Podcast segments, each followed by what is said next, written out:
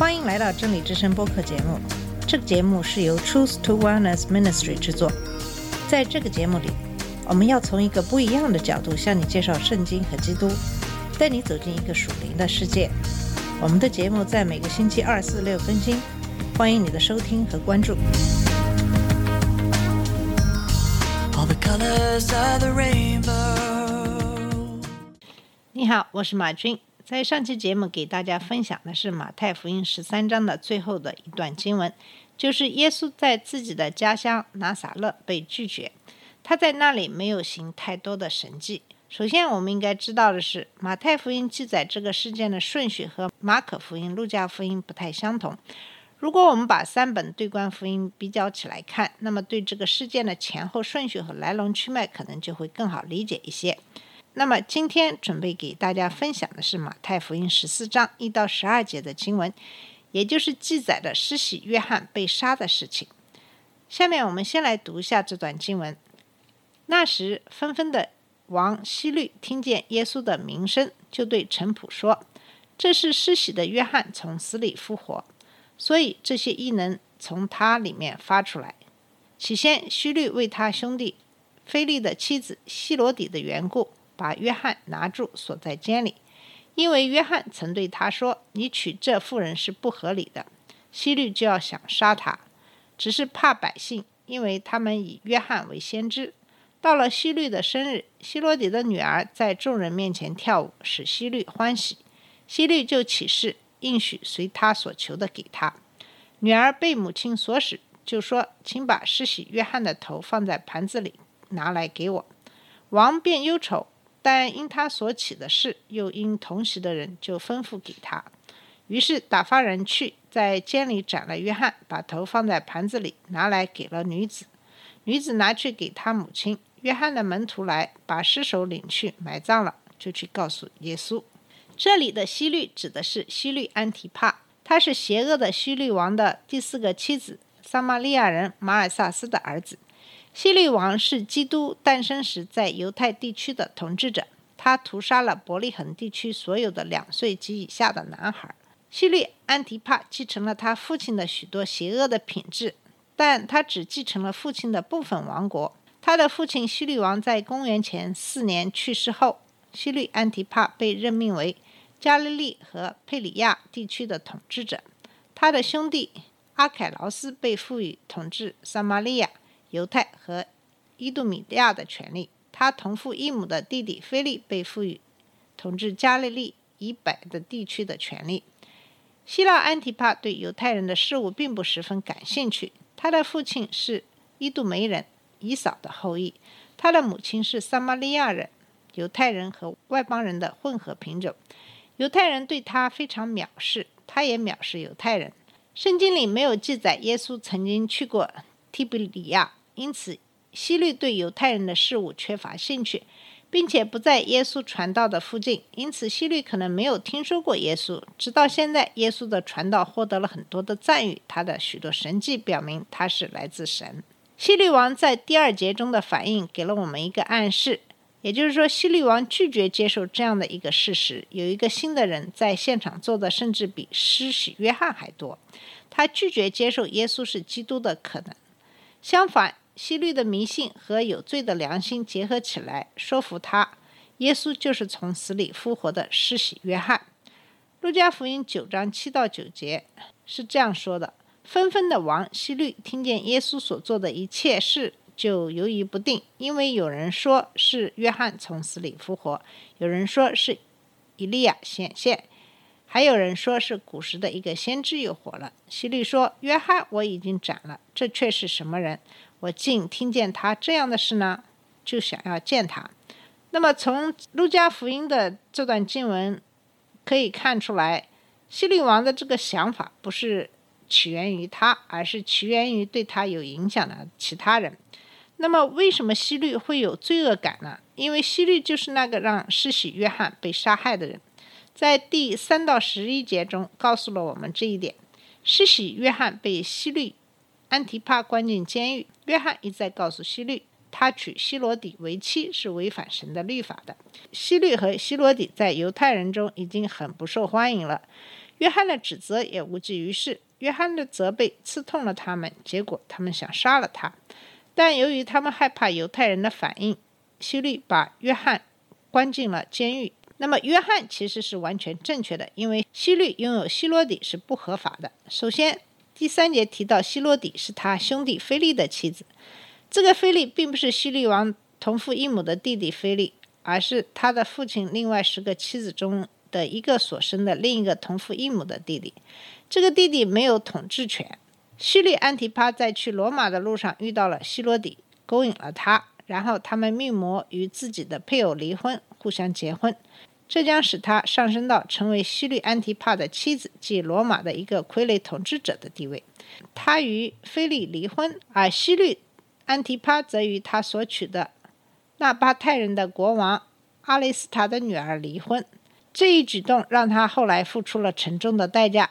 因为阿里斯塔因为他女儿受到的待遇进行了报复，攻击西律的军队，并将其摧毁。只有在罗马军队的干预下，希律才得以生存并登上王位。希律和希罗底的婚姻是不合法的，因为神仍然认为希罗底是菲利的妻子，正如我们在第三节中已经指出的那样。此外，他们关系是不合法的，因为这违反了摩西律法。立位记禁止男人娶他兄弟的妻子。但通过娶寡嫂的方式为已故无子的兄弟抚养孩子除外。然而，菲利不仅没有死，而且菲利和希罗底有一个孩子，即沙勒美。第三个原因是，约翰告诉希律，他拥有希罗底是不合法的，这是乱伦的行为。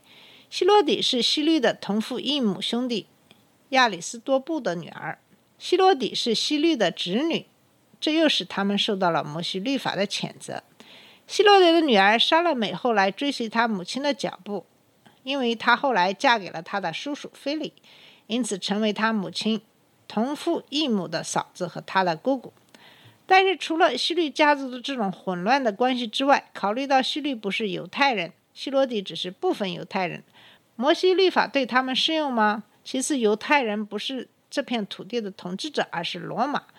希律是罗马的傀儡统治者，那么犹太人的法律怎么能适用于他呢？那么为什么约翰又如此大胆地将摩西律法适用于希律呢？约翰敬畏神并跟随他，希律惧怕一切，唯独不惧怕神。他只惧怕人民，才让约翰活着。约翰被关在监狱里有一段时间了，这可能是在马凯鲁斯的堡垒里，牢房在地牢里。远离任何自然光，那里的空气会很臭很难闻。在这里，囚犯会被锁在墙上。马可福音六章二十节告诉我们，虽然希律王不喜欢约翰的责备，但他听了约翰的话后感到很困惑，常喜欢听他说话。我们完全可以想象，约翰试图解释旧约，解释他自己作为米撒亚预言家的角色，以及希律需要悔改，因为天国就在眼前。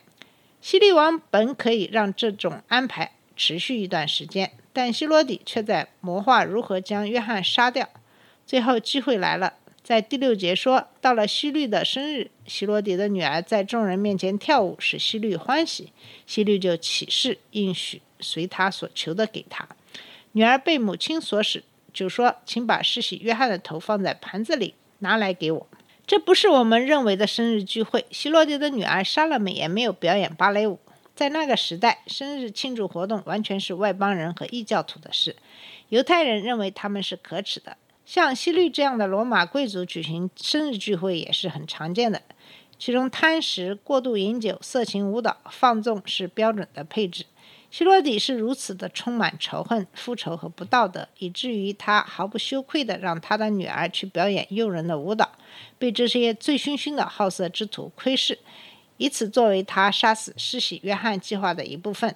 这个计划成功了。希律在醉酒和淫乱中向莎乐美做出了一个轻率而愚蠢的承诺，希罗底就利用这一点来实现他杀死约翰的执念。并指示莎乐美要求把施洗约翰的头拿来给他。在第九节继续说，王变忧愁，但因他所起的事，又因同席的人，就吩咐给他。于是打发人去，在监里斩了约翰，把头放在盘子里，拿来给了女子。女子拿去给他母亲。那么这个阴谋被实施了，希律陷入其中，然后因为他的骄傲和担心他的客人会怎么想，因此他就执行了这个要求，尽管他知道这样做是错误的。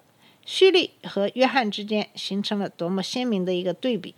希律王是一个在他的不幸中得到确认的人，就像撒种的比喻中在路边撒下的种子一样。希律从来没有理解过别人告诉他的事情，因为他自己的心是邪恶的。他应该知道，他父亲去世前，为了寻找犹太人的王而屠杀婴儿的所有事件。他应该知道他父亲在伯利恒谋杀男婴的反应。他非常清楚施洗约翰呼唤人们悔改的事迹。他特别受到了约翰的责备。他把约翰关在监狱里时与他交谈。耶稣一直在他自己的地盘上传道，希律却从没有去见过他。当希律王最终见到耶稣的时候，他的主要兴趣是看到耶稣行神迹，就像他所听说的一样。希律惧怕一切，但他应该惧怕的是耶和华。但是他只害怕他的臣民，害怕其他人会夺走他的权利。这种恐惧后来在他的侄子，也就是希罗底的弟弟篡夺了他的王位，把他放逐到现在的法国以后，成为现实。希罗底惧怕他的妻子和朋友，他害怕失去他甚至没有的声誉。希律王相信谎言、欺骗和他自己浮夸骄傲的想法，他不相信真理。他遭受了恐惧在今生带来的所有的焦虑，以及在地狱中永远都诅咒。可是约翰呢，却是恰恰相反，他不惧怕人，也不惧怕他们可能对他的看法。他不害怕身体的不适，甚至不害怕死亡。他敬畏主。并证明，在他的一生中，甚至在他的死亡中，他都是主忠实的仆人。在十二节中，我们发现约翰的门徒也有同样的表现，因为他们来把身体取去埋了，又去报告耶稣。他们冒着被人认出是约翰门徒的风险，尽管约翰刚刚被谋杀，他们遵循了约翰的指示，跟在米撒亚的后面，向他报告了情况。好了，那么以上。就是我们今天给大家分享的马太福音十四章一到十二节的经文。这段经文讲述的是施洗约翰之死。好，谢谢你的收听，我们下次节目再见。这里是真理之声播客节目。真理之声是 Truth to Wellness Ministry 旗下的一个节目，由 Truth to Wellness Ministry 制作和播出。如果你有什么想跟我们分享，请给我们发电子邮件，我们的邮箱地址是 truth to wellness at gmail dot com。你也可以直接去我们的网站 www dot truth to wellness dot com 浏览更多的信息。下次节目再见。All colors of the rain